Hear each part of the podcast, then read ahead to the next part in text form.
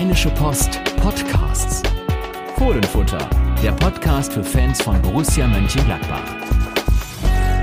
Einen schönen guten Tag. Hier ist wieder der Fohlenfutter Podcast und auch im Fohlenfutter Team gibt's Rotation in der Länderspielpause. Bei mir jetzt nicht Carsten Kellermann, sondern Sebastian Hochreiner. Ich bin mal wieder da. Du bist mal wieder am Start. Sehr schön. Ja, wir müssen den Carsten ja auch mal in die individuelle Belastungssteuerung schicken. Das stimmt. Ein bisschen Urlaub darf da auch mal sein. Der darf nicht zur Nationalmannschaft, aber. Nee, ist nicht nominiert. Hat da äh, international seine Karriere beendet. Aber ja, wir gönnen ihm das. Mein Name ist Yannick Sorgatz und ähm, ja, wir sprechen erst über das, was war. Und am Samstag war das Derby in Köln. Du warst vor Ort und ähm, 3-1 hat Borussia gewonnen und ich war mir nicht ganz sicher, ob ich jetzt beeindruckt war von Borussia oder entsetzt vom ersten FC Köln. Wie ist es dir da gegangen? Also ich glaube, beide haben recht. Also es fiel relativ schnell auf, dass Köln nicht so die ganz, ganz starke Mannschaft ist. Aber man muss halt auch sagen, Borussia hat das echt gut gemacht und da werden wir sicherlich auch noch drüber sprechen, dass das eine große Rolle spielt, welches Personal da bei Borussia auf dem Platz stand und auch in welcher Form dieses Personal ist. Da werden wir besonders über den Sturm sprechen. Aber klar, Köln gerade großer Umbruch, viele neue Leute. Marius Wolf zum Beispiel ist einen Tag vorher nach Köln gekommen, ja, musste zur Halbzeit trainiert. rein. Ja. Genau, also da merkt man nicht so gut. Äh, Markus Gistol, der Trainer der Köln, hat so ein bisschen taktisch was ausprobiert, was überhaupt nicht funktioniert hat. Und deswegen war es schon ein leichtes Spiel für Gladbach, aber halt auch ein gutes Spiel. Er hat gesagt, wir können halt Sechser, Achter, irgendwas Kette spielen. Wenn wir so nicht in die Zweikämpfe kommen wie in den ersten 20 Minuten, ja, dann brauchen wir im Prinzip gar nicht antreten. Also ja. es war, klang schon sehr kapitulierend nach dem Spiel von ihm. Da werden ein paar Aussagen den Leuten in Köln auch nicht gefallen haben, dass er da sagt, naja, das ist halt der Grund, warum Borussia jetzt demnächst gegen Real Madrid und Inter Mailand spielt und der FC gegen den Abstieg. Ähm, aber man muss, du hast gesagt, auch ähm, anerkennen, Borussia hat es von Beginn an echt, echt gut gemacht, aber irgendwie ein ganz anderer Zug drin als in den ersten Spielen. Chancen, vierte Minute, sechste Minute. Da hatte man direkt das Gefühl, ja, jetzt dauert es nicht mehr lange, bis es hier klingelt. Ja, das konnte wirklich nicht schief gehen. Also selbst wenn, ich glaube, die ersten vier, fünf Großchancen waren ja alles keine Tore. Aber hat man sich dann irgendwie überhaupt nicht gedacht, ja, nicht, dass das sich gleich recht, weil Köln war so weit entfernt davon, auch nur in die Nähe des Gladbacher Tors zu kommen. Und wenn man allein, und da gebe ich dann dem Kölner Trainer nicht recht, egal mit was für einer Kette man spielt, wenn man nicht in die Zweikämpfe kommt, weil dadurch oder wegen des Systems, das Köln gespielt hat, war, die, war das Zentrum derart offen. Also Lars Stindl und Florian Neuhaus konnten am Anfang alles machen. Ähm, und das war, glaube ich, der, der ganz große Punkt. Wenn man sich die ersten Chancen ansieht, das ging ja auch alles durch die Mitte. Und äh, das war dann der ganz große Punkt. Und klar, individuell ist dann halt auch Köln hinten nicht allzu gut besetzt. Ich hatte das vorher gar nicht verfolgt. Der Frederik Sörensen hat davor wohl ewig schon nicht gespielt und ja, war eigentlich auch das letzte Mal im Derby gegen Borussia 2018, ja. als er mal ein Tor gemacht hat. ja, genau. Ja, also schon, schon deutlich und ja, hat auch nochmal gezeigt, dass gut und schön das Derby, alles hitzig, aber sportlich nicht mehr was denn? Also 300 Zuschauer waren da. Auf dem Platz war es zwischendurch mal hitzig. Rami Benzebaini hat es ein bisschen angeheizt. Ähm, war man fast schon dankbar für, oder? Dass da mal so ein bisschen Derby-Feeling aufkam, weil sonst, klar, war es sportlich sowas von eindeutig, keine Atmosphäre, also ein eher recht trostloses Derby. Ja, das stimmt natürlich. Also bei Rami Benzebaini, das ist richtig. Er hat ja also es gab ja nur eine Tribüne, auf der die 300 Leute saßen. Das ist dann die Gegentribüne wahrscheinlich, gegenüber von, von VIPs und Trainern und sonst dem. Und da der ja dann ein kleines äh, Handgemenge mit Kingsley ja, Elisibue gehabt. Und äh, ab dem Moment war er natürlich das Feindbild der Zuschauer und hat dann immer die Pfiffe kassiert, die natürlich gut zu hören sind, aber ich glaube, es ist schon ähm, deutlich eindrucksvoller, wenn 50.000 pfeifen, als wenn es 300 sind. Und sonst, äh, Stimmung kam keiner auf. Eigentlich, wenn ich mich so dran erinnere, als 0-0 stand, jetzt große Anfeuerungsrufe habe ich da auch gar nicht so wahrgenommen. Nicht so wie zum Beispiel als Gladbach gegen Oberneuland gespielt hat, aber vielleicht hat man sich daran auch schon wieder gewöhnt, dass irgendwas los ist. Ähm, klar, es wurde ein bisschen lauter, als es 1-3 gefallen ist und danach hat, haben die Kölner so ein bisschen Hoffnung gehabt, aber Ich glaube, da hat sich kein Gladbacher ernsthaft Zorn gemacht. Aber das fand ich auch diese Hoffnung am Ende. Äh, das kam auch so bei Sky rüber, als wenn das, Spiel wieder offen sei. Also ich, ich, saß da und dachte mir, hä, was ist denn jetzt los? Habe ich irgendwas verpasst? Also es fiel in der 84. Minute das Tor und ganz sicher, also hätte auch noch, weiß nicht, 90, nochmal 90 Minuten dauern können. Da wäre wenig, wenig äh, angebrannt und ja, er muss man Borussia ja, wenn man was Negatives rauspickt, sagen, ähm, ja, dass sie in diesem Spiel nicht vier, fünf oder mehr Tore geschossen haben. Man hätte auf jeden Fall schon mal das Dortmund-Spiel ausgleichen müssen eigentlich. Aber nun gut, wird es noch genügend Gelegenheiten geben. Und wann auch noch Derby-Stimmung aufkam, wenn es um, um Hass geht, natürlich auch außerhalb des Stadions, da gab es ja wieder Vorfälle.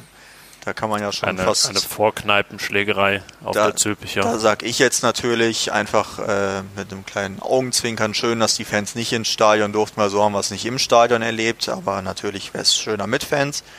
Ähm, aber Derby-Stimmung kam noch auf, als Markus Thüram die Eckfahne genommen hat. Und ich sag mal so, wie er dann, es sind ja auf den Kölner Eckfahnen sind ja so kleine FC-Flaggen drauf ja. und der hat dann schon zelebriert, wie er die abgenommen hat. Aber er hat sie nicht zusammengefaltet. Genau. und ja, dann kamen die paar, die noch im Stadion waren, da in die Ecke gelaufen und äh, aus den äh, VIP-Räumen kamen auch nochmal unschöne Rufe, aber das war dann auch relativ schnell geklärt. Ich glaube, Marco Rose ist dann auch noch hingegangen und hat gesagt, du Markus, jetzt aber bitte wieder ordentlich machen und gut ist. ja, aber es war ja auch äh, ein Kreis, der sich da geschlossen hat, denn in Köln im September 2019 hat er den Jubel zum ersten Mal ausgepackt, damals noch vor vollem Gästeblock, vollem Stadion oder damals dann auch schon FC-Fans, die sicherlich auf dem Weg nach Hause waren. Ja, aus Gladbacher Sicht ähm, ganz nette Bilder, aber natürlich auch mal mit diesem Wermutstropfen, dass sie das halt äh, ja vor leeren Rängen tun und es immer ein bisschen absurd aussieht, aber sie haben es sich nicht nehmen lassen, haben es dann auch ganz bewusst als Gruß an die Fans verkauft und ja, mehr geht halt nicht. Ja, sie ziehen es auch durch. Ich meine, in der vergangenen Saison haben sie es ja auch immer gemacht. Ne? Als, als die Geisterspiele waren, haben sie es auch durchgezogen. Gegen Oberneuland glaube ich nicht. Aber wahrscheinlich haben sie sich da gedacht, gut, jetzt haben wir gegen den Viertligisten 8-0 gewonnen.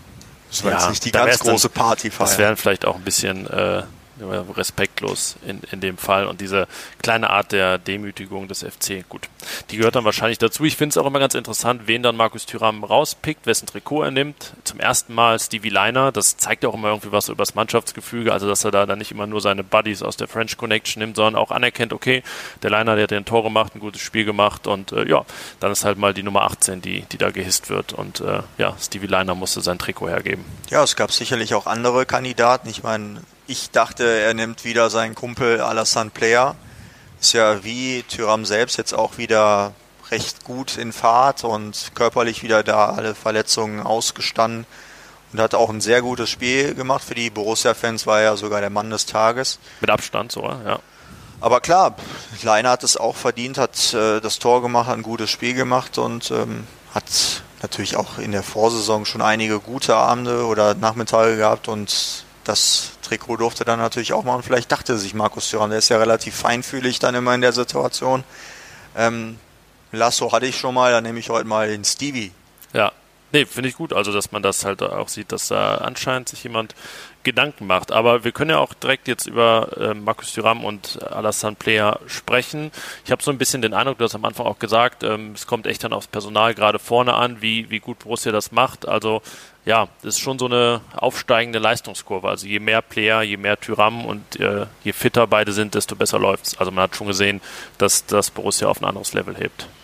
Also ich bin ja bei der Personalie Alassane Player bin ich so ein bisschen gespalten, weil das sind echt, also bei ihm sind es oftmals zu viele Tiefen mir. Also er hat auch mal so drei, vier Wochen am Stück, wo es einfach nichts ist, aber wenn es so Tage wie gegen Köln sind, dann sieht man halt einfach, was das für ein guter Kicker ist. Also er hat, er hat ja auch einen Körper, den er einsetzen kann und dabei halt äh, zwei recht gut geordnete Füße. Also einer der besten, einer der besten Techniker im Kader. Ja.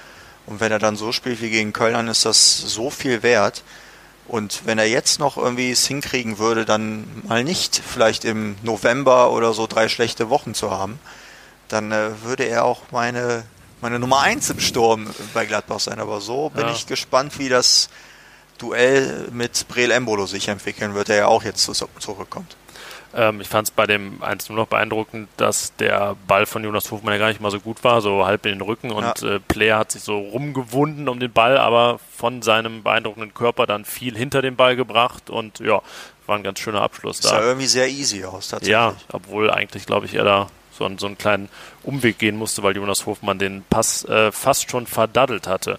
Ähm, ja, was glaubst du, woran es liegt, dass Alassane Player diese, diese Formschwankungen noch hat? Der hat natürlich jetzt so gerade in der Rosezeit in, den, in dem gut einen Jahr auch immer mal wieder diese Muskelprobleme gehabt. Ähm, war da mal so zwei Wochen raus. Ähm, woran liegt das? dass er immer mal wieder sich die Auszeit nimmt. Also ich meine, bei Player haben wir das Problem, wir als Reporter, wir kennen ihn jetzt nicht so gut wie andere Spieler, weil er gibt keine Interviews. Das ist, glaube ich, so, wenn man die einzelnen Worte zählt, die wir mit jemandem gewechselt haben, könnte er fast auf dem letzten Platz liegen. Ja, ich glaube, das Glauben kann man weg ja, und ja. das fast letzten Platz auch weg. Ähm, und ich gehe davon aus, dass es bei ihm tatsächlich äh, einfach nur, wie ich ihn wahrnehme, dass es tatsächlich eine Kopfsache ist, weil das sind ja dann auch, also er wird, glaube ich, relativ schnell unzufrieden und hadert mit sehr vielen Sachen und dann steigert er sich auch in so eine Situation rein. Und ich glaube, dass ihn das dann einfach zu sehr beschäftigt und er dann dadurch gehemmt ist. Was anderes kann ich mir auch ehrlich gesagt nicht vorstellen, weil, also man kann jetzt nicht sagen, dass er noch jung ist und das gehört dann dazu. Äh, geht ja auch jetzt schon so langsam auf die 30 zu. Mit 27 muss man so sagen, ja. Ganz genau, also das auf jeden Fall. Und das wäre mein Ansicht. Ich weiß nicht, ob du einen anderen hast. Ähm, ja, ich finde, das körperlich hat er schon auch immer ein paar Schwankungen. Ne? Äh, Gerade dann so nach, nach einer Sommer- oder, mhm. oder Winterpause. Ähm, aber ich habe dann, wenn er verletzt war, sieht man ja jetzt, hat er jetzt nicht lange gedauert, dass er wieder da ist und so. Ist ja, ein ganz eben. normaler Reintegrationsprozess. Also von daher ist es wahrscheinlich doch äh, am meisten das, das Kopfding. Aber es ist halt auch echt schwer, in diesen Kopf reinzuschauen. Irgendwie ähm, ja, die Schultern hängen dann mal so ein bisschen, aber selbst eigentlich, wenn es gut läuft, hängen die, hängen die mal ein bisschen. Also es ist ganz, ja, sehr schwer äh, zu diagnostizieren, was da die Probleme sind. Aber ja, wenn er es so macht wie am Samstag, dann ähm, glaube ich, braucht man da nicht viel diskutieren. Dann hilft dieser Spieler Borussia ja, enorm absolut. weiter. Ich meine, wir hatten ja auch in der vergangenen Saison so ein paar Aktionen von ihm, wo man gesehen hat, dass er sich schon mal gerne mit anderen Dingen befasst, dann auch den Schiedsrichter mal angeht oder ähm, ich weiß gar nicht, wo, weswegen war nochmal die zweite gelb-rote? In Freiburg, ja, war ja auch meckern letztendlich. Genau, ne? ja. Also, also klar. Hat dann verschossenen Elfmeter gehabt gegen Hoffenheim, wo, glaube ich, eher Lars Stindl der Mann gewesen wäre. Gut, kann man auch mal sagen, klar, nimmt sich den Ball, aber ähm, ja, vielleicht ein paar Ablenkungsmomente. Ja, ist auf jeden auch. Fall ein, einer der genialsten im Kader, aber ja. eben auch, äh, wenn wir vom Fußballerischen ausgehen, eine Diva. Ja. Aber wie immer bei so Spielern, wenn er das nicht hätte und wahrscheinlich dann äh, seine Fähigkeiten so konstant auf den Platz bringen würde, dass er halt jetzt zwei Jahre in Folge 20 Dinger geschossen hätte, dann wäre es diesen Sommer wahrscheinlich auch egal gewesen, was Max Eber gesagt hätte, wer alles bleiben soll und das alle bleiben sollen. Dann wäre es sehr schwierig geworden, diesen Spieler zu halten. So ist er halt, ähm, sage ich mal, Nummer 30 bis 35 des französischen Nationalkaders. Ich glaube, bei Borussia wäre keiner traurig, wenn er die 20 jeweils gemacht hätte und ja. jetzt hätte verkauft. Ja, ja, gut, klar, aber hat er halt nicht. Ähm, ja, sprechen wir nochmal über Markus Thüram, der ja deutlich länger verletzt war als Player, also monatelang raus. Ähm, auch bei ihm weiter klar aufsteigende Formkurve, aber in Köln hat man das noch ein bisschen mehr gemerkt, dass da noch was fehlt zu den 100 Prozent. Das hat ja auch Marco Rose ganz offen gesagt. Also, ja. dass bei ihm schon auch erkennbar ist. Es ist ja also wenn man sich ja schon an die vergangene Saison erinnert, als er kam, er braucht ja schon ein bisschen Anlauf. Das, also ich meine, das braucht ja generell so ein baumiger Typ. Ja. Bis er in Fahrt ist, braucht man halt ein bisschen Anlauf. Wem sagst du das? ähm, aber bei ihm jetzt klar, das, also das muss man ihm ja auch eingestehen. Es waren jetzt schon mehrere Monate. Ja. Ich glaube, im März hat er sich ja in München verletzt. Im Juni. Im Ju Juni. aber, es, ja, aber es, wäre, es wäre ja, März ja, gewesen, ja. Es war, genau. genau ja, Wenn wir Corona-März. Genau. Ähm, und deswegen, also alles in Ordnung. Man hat, glaube ich, schon gesehen, dass es nochmal einen Anstieg gab. Das war ja auch relativ am Anfang, da stand er ja schon mal frei vom Tor, da ist er ja auch seinem Gegenspieler schon mal weggelaufen. Dann hat er ja den Elfmeter zum 3-0 rausgeholt, wo er auch einen Schritt schneller war als der Gegner. Also das äh, passt auch. Und ich meine, wenn er jetzt noch nicht in Form ist und trotzdem schon Tor und Vorlage hat, das ist ja auch schon mal ein ganz gutes Zeichen für Borussia.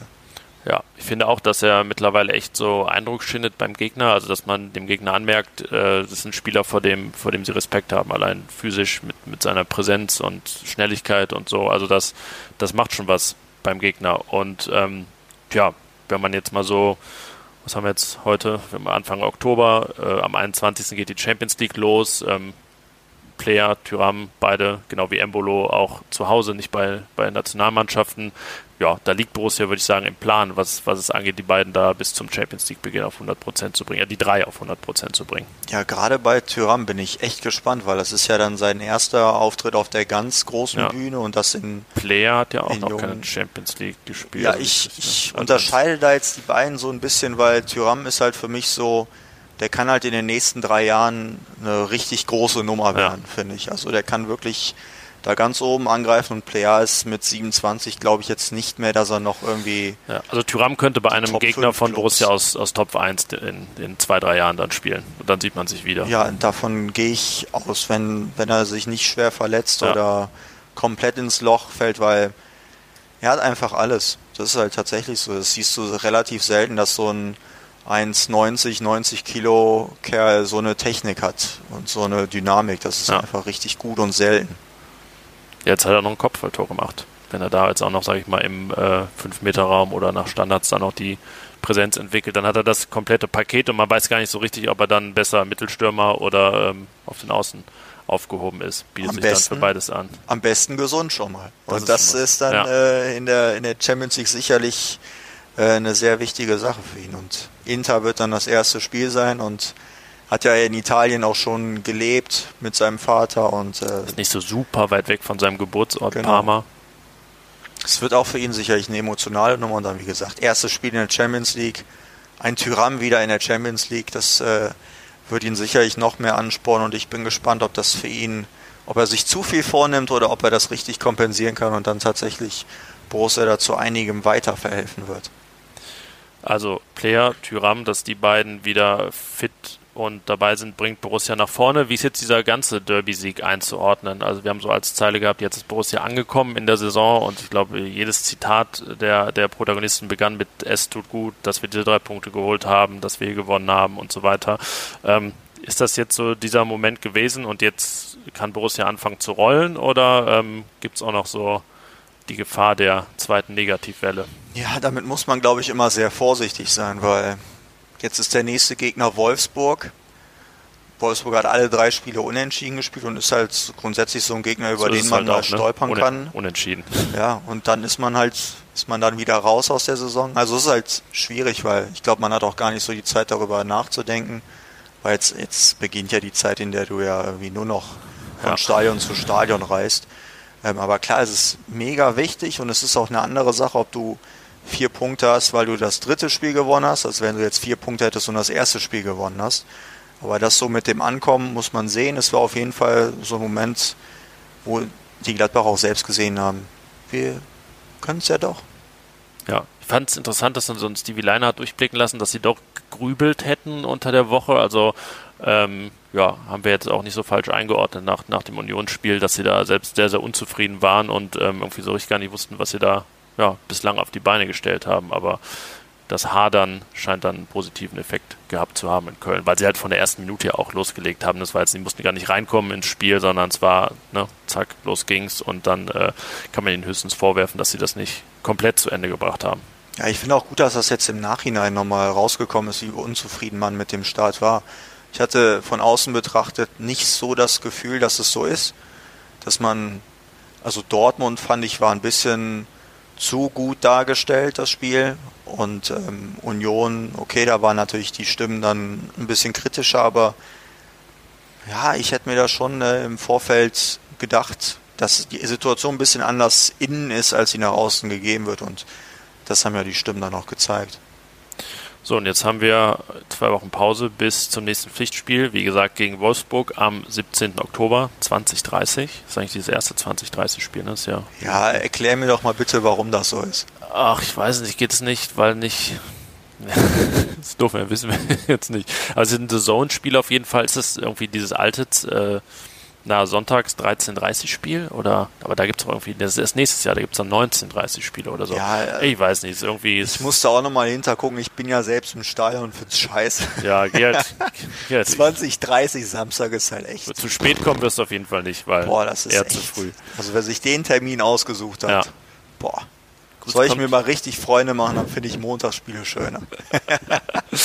Ja, die, die letzte Chance demnächst, ähm, da noch mal eins zu erleben. Ja, Samstag 20.30 Es kommt halt sonst nichts im Fernsehen, was soll man machen? Ja. Ne? Ähm, so, wie gesagt, jetzt Pause. Äh, acht der 15 Spieler, die, die Samstag in Köln gespielt haben, sind unterwegs. Ich habe mal nachgeguckt, wirklich jeder von denen ist auch dann mit seiner Mannschaft in einem Corona-Risikogebiet gefordert. Bei der Schweizer Nationalmannschaft hat es schon einen positiven Fall gegeben. Das ist ja dann Shakiri, ist in Quarantäne, weil er positiv getestet wurde. Äh, das Testspiel der Schweiz gegen Kroatien ist aber nicht gefährdet, weil sie die Abstände eingehalten haben und so weiter. Ähm, aber irgendwie, so in diesen Vorberichten habe ich jetzt selber gemerkt, dass ich mich frage, braucht es diese Länderspielpause wirklich? Also es erscheint sehr, sehr unnötig, dass es jetzt auch gerade drei Spieltermine sind, dann gibt es auch noch Testspiele, Ja, nicht nur die Testspiel, ohne, das braucht kein nicht nur Mensch. diese un, ja, die Nations League ist ja auch unnötig. Ja, also, Nations klar, League, da kann man ja noch diskutieren, mal weil die- das ist ja wenigstens Wettbewerb und Ja, so ganz ohne Länderspiel soll es ja auch nicht sein, aber dass man dann noch ein drittes und dann so ein Testspieler reinpackt. Äh, die Spieler, ich meine, ich habe selten Mitleid mit Fußballern, aber ich finde schon, dass die nächsten, ja, sagen wir mal so, seit dem Restart bis, weiß ich nicht, 2022, das wird, glaube ich, schon eine knüppelharte Zeit. Ja. Und dann dann noch so ein Testspiel reinzupacken, puh, Lord, muss nicht sein. ja, gegen die Türkei in Köln. Aber Obwohl für es natürlich gut für Borussia Ich wollte gerade sagen, für zwei Borussen äh, ist das ähm, wahrscheinlich die große Chance, ihr Debüt zu feiern. Jonas Hofmann und Florian Neuhaus, der zum zweiten Mal dabei ist, aber beim ersten Mal im September nicht gespielt hat. Ähm, ja, da er ungefähr im defensiven Mittelfeld gegen die oder im zentralen Mittelfeld gegen die Türkei jeder pausiert, der da sonst spielt oder nicht dabei ist, würde ich fast sagen, Florian Neuhaus ist ja Startelf-Kandidat. Ja, jetzt wo sogar Suat Serdar nicht dabei ist, Der der, große ja, Suat der ja laut Joachim Löw scheinbar vor Florian Neuhaus positioniert Ja. ist. Zumindest hat er ihn ja letztens eingewechselt. Ähm, also die Gladbach-Fans wähnen da ja ein nicht allzu gutes Verhältnis Ja. zwischen Joachim Löw und äh, Borussia. Aber ich glaube, jetzt gegen die Türkei wird selbst er nicht drum herum kommen, die Gladbacher einzusetzen. 18 Feldspieler und äh, wahrscheinlich auch wieder sowieso sechs eingewechselt. Also, na, vielleicht schafft das einen nicht einzuwechseln. Mal schauen. Oder nee, wenn es 18 sind, 10, ah, vielleicht, vielleicht sogar beide nicht. Nein, Aber wir gehen mal, wir gehen mal fest davon aus. Vielleicht sogar, also ich meine, Serge Gnabry ähm, fehlt noch und äh, Leroy Sané ist verletzt. Vielleicht beginnt ja auch Jonas Hofmann vorne ja. im 4-2-3-1. Also Neuhaus auf jeden Fall. Das wäre dann ein historisches Doppeldebüt. Zwei Borussen, die im gleichen Spiel ihr DFB-Debüt feiern. Ja, es sagt ja auch vor allem dann viel über den Weg der Borussen aus. Ne? Also das sind ja auch Spieler, die vorher schon da waren, bevor Marco Rose kam. Ähm, aber sie machen halt die nächsten Schritte. Bei Jonas Hofmann war es jetzt tatsächlich so ein bisschen überraschend. Wir hatten ja alle schon das Gefühl, ja gut, wird jetzt nichts Der mehr. Zug ist abgefahren, ja. Genau, das war ja so die das letzte die letzte Hacking-Saison, die, Hinrunde davon. Da war er ja richtig gut und da hatte er ja auch gehofft, dass mal die Nominierung kommt, aber dann war jetzt eigentlich eineinhalb, zwei Jahre eigentlich Ich hatte vor ein paar Monaten mal mit ihm ruhig. drüber gesprochen und kam mir fast schon doof vor, die Frage Genau, zu ja. stellen, weil es so weit weg war und er hat es, glaube ich, auch nicht so richtig mehr auf dem Schirm gehabt. Aber ich würde sagen, verdient. Ja, also halt- das ist das ist halt auch eine, eine echt gute Geschichte, wenn ich mich daran erinnere, letzten Winter, als wir dann äh, in Jerez de la Frontera saßen, äh, da war Jonas Hofmann für die Fans der große Buhmann der Hinrunde. Da kam er aus seiner langen Verletzung zurück und hat dann echt nicht gut gespielt, um das vorsichtig schwer äh, wieder reingekommen. Genau, so kann man es auch sehr schön formulier- formulieren, aber seitdem und gerade so das Ende der vergangenen Saison, als er dann auch eine vordere Position eingenommen hat, dann viel auf den Außen gespielt hat, das ist echt gut gelaufen und jetzt ist er ja auch echt stark in die Saison gekommen und gerade für ihn wird das natürlich super sein, dass es dieses dritte Länderspiel gibt und wahrscheinlich wäre es sonst nicht so weit gekommen, aber so ist doch schön. Es gab schon Borussen, die zufällig nominiert wurden und dann zur WM fuhren und Weltmeister wurden Ja. und so weiter.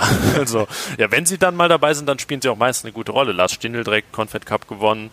Ähm, ja, mal schauen. Also wir sind uns ja, glaube ich, einig, dass Florian Neuhaus, ähm, dass, dass, dass der sich keine Gedanken machen muss, ob der Anruf beim nächsten Mal noch kommt. Also selbst wenn es irgendeinen Grund gibt, ihn dann im November nicht zu nominieren, ähm, der hat eher noch das, die große Karriere vor sich.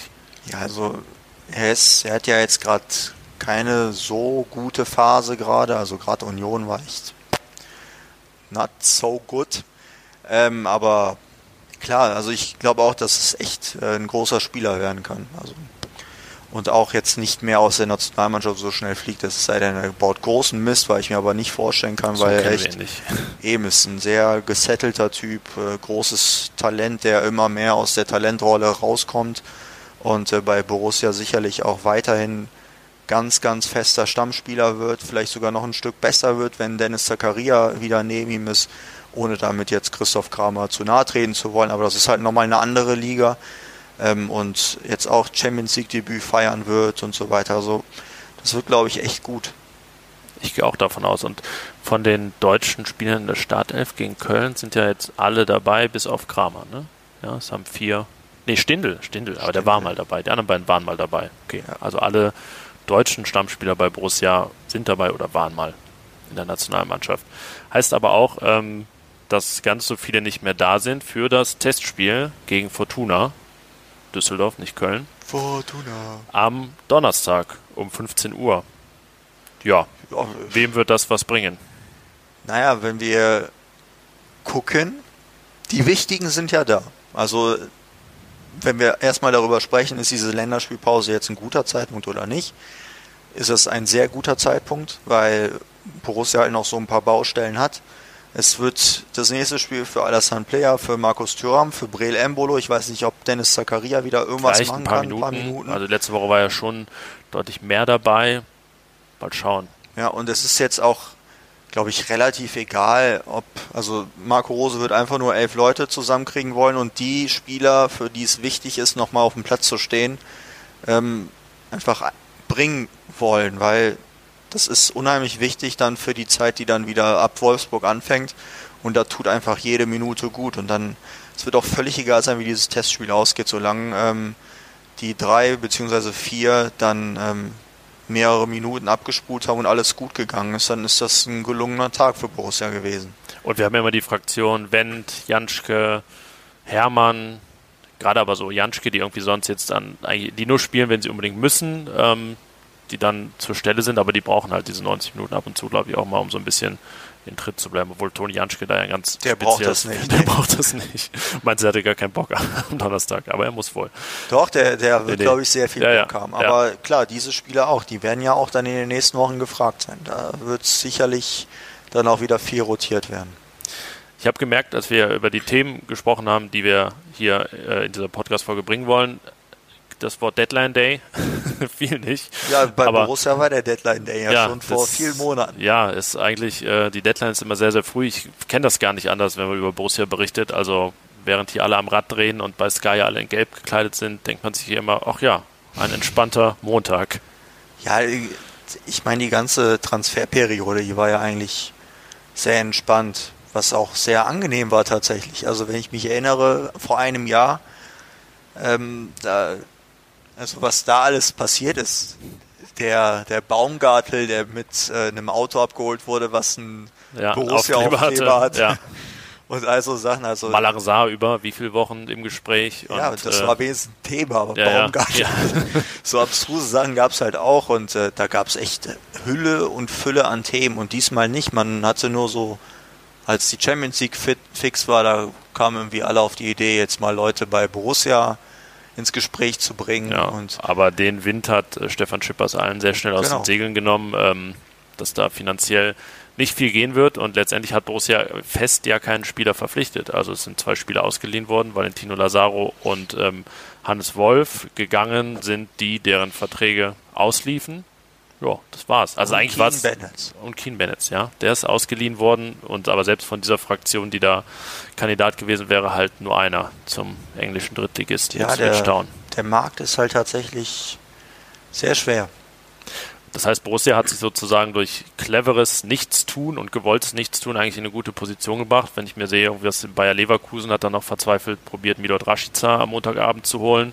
Ähm, hat jetzt gar nicht so groß die Harvards und Volland Lücken geschlossen. Ähm, ja, das heißt eigentlich äh, hat sich das Gefüge so ein bisschen verändert. Du hast es ja auch schon mal thematisiert, dass Borussia jetzt kadermäßig eigentlich ganz klar die Nummer 4 in Deutschland ist. Ähm, ja, das heißt, äh, es ist nicht viel passiert, aber rund um Borussia ist was passiert und das war für Borussia nicht so schlecht. Ja, dass Max Eberl sagt, dass der wichtigste Transfer war, dass sie keinen großen Spieler abgegeben haben, das ist ja auch richtig. Ähm, das ist jetzt auch eine glückliche Fügung. Also wenn man böse sein will, kann man sagen, Corona kam für ja. Transferthemen genau richtig für Borussia, weil die wichtigen Verträge eben noch bis 22 laufen. Wenn das jetzt in einem Jahr gewesen wäre und die ganzen Verträge noch ein Jahr laufen würden, dann wäre das schon mal äh, ein anderes Thema. Aber so konnte Max Eber das eben auch machen, dass er sagt, all unsere großen Spieler, die bleiben hier. Weil man hat ja auch jetzt gesehen, dass die ganz großen Summen nicht bezahlt wurden und wenn dann große Spieler gegangen sind, dann haben die eben nicht die Erlöse eingebracht, wie sie es sonst gemacht hätten. So ein Sané für 45 Millionen ja. hat mir ja vorher noch 55 Millionen mehr gekostet. Ähm, deswegen ist das äh, wirklich gut gelaufen für Gladbach und man kann halt jetzt abwarten, ob das noch eine Verstärkung ist oder nicht. Ich war ja der festen Überzeugung, dass es so ist mit Hannes Wolf und Valentino Lazaro. Wolf hat jetzt so ein bisschen Anlaufschwierigkeiten seit Pflichtspielstart. Ja. Lazaro kommt jetzt aus der Verletzung zurück. Aber klar, Gladbach hat sich sicherlich nicht verschlechtert. Das stimmt. Und wir können uns schon mal warm laufen, warm machen für den Sommer 2021, weil der dürfte etwas anders aussehen. Dann, ja, ich glaube, das, also das wird echt ein spannendes Jahr, so, sobald Corona vorbei ist oder absehbar ist, wie viel ja. die Vereine da einen Verlust mitnehmen. Okay, dann, das ist aber noch ganz große Zukunftsmusik. Wir haben dann erstmal, ja, jetzt wie gesagt, das Testspiel gegen Fortuna Düsseldorf nächste Woche die Vorbereitung auf Wolfsburg und dann schon den Champions League Start bei Inter Mailand. Hast du eigentlich schon gebucht? Nee, noch nicht, aber ich habe schon mal geguckt, was so Flüge kosten. Ach, ich dachte jetzt eher, du hast geguckt, äh, wie du am besten zu den Boutiquen kommst. Nee, in der Modestadt. Glaub, nee, da bin ich eh nicht, eh nicht vorne dabei. Es dürfte aber auch ausfallen. Also, es, äh, es wird ein, wie für die Borussen, nicht sehr ergiebiger Besuch in der großen Modestadt Mailand. Ja, Flughafen, Hotel, Hotel, Stadion, Stadion, Hotel, Flughafen. Und wie viele Punkte? Wie viele Punkte? Boah, einer wäre schon was, ne? Reicht das? Wofür? Ja, du musst doch jetzt hier, muss mal Mut machen. Ja, ich finde, ein Punkt bei Inter Mailand wäre jetzt schon nicht so schlecht, ja, oder? Ja. Ich habe damals den, den, den Auftakt bei Manchester City gesehen, 2016, da ging es 0-4 aus. Aber da war der Aufenthalt ein bisschen länger, weil das Spiel abgesagt und verschoben wurde. Deswegen äh, etwas weniger Regen als Diesmal damals, würde ich mir wünschen. Genau, ja. Ja. Aber es gibt auch nicht viele Zuschauer, die dann nach Hause geschickt werden müssen. Das ist der große Unterschied. Aber ja, wie gesagt, über dieses Spiel reden wir dann nächste Woche und äh, ja, euch eine schöne Länderspielpause. Genau. Wir hören uns. Bis dann. Ciao. Tschüss. Mehr bei uns im Netz www.rp-online.de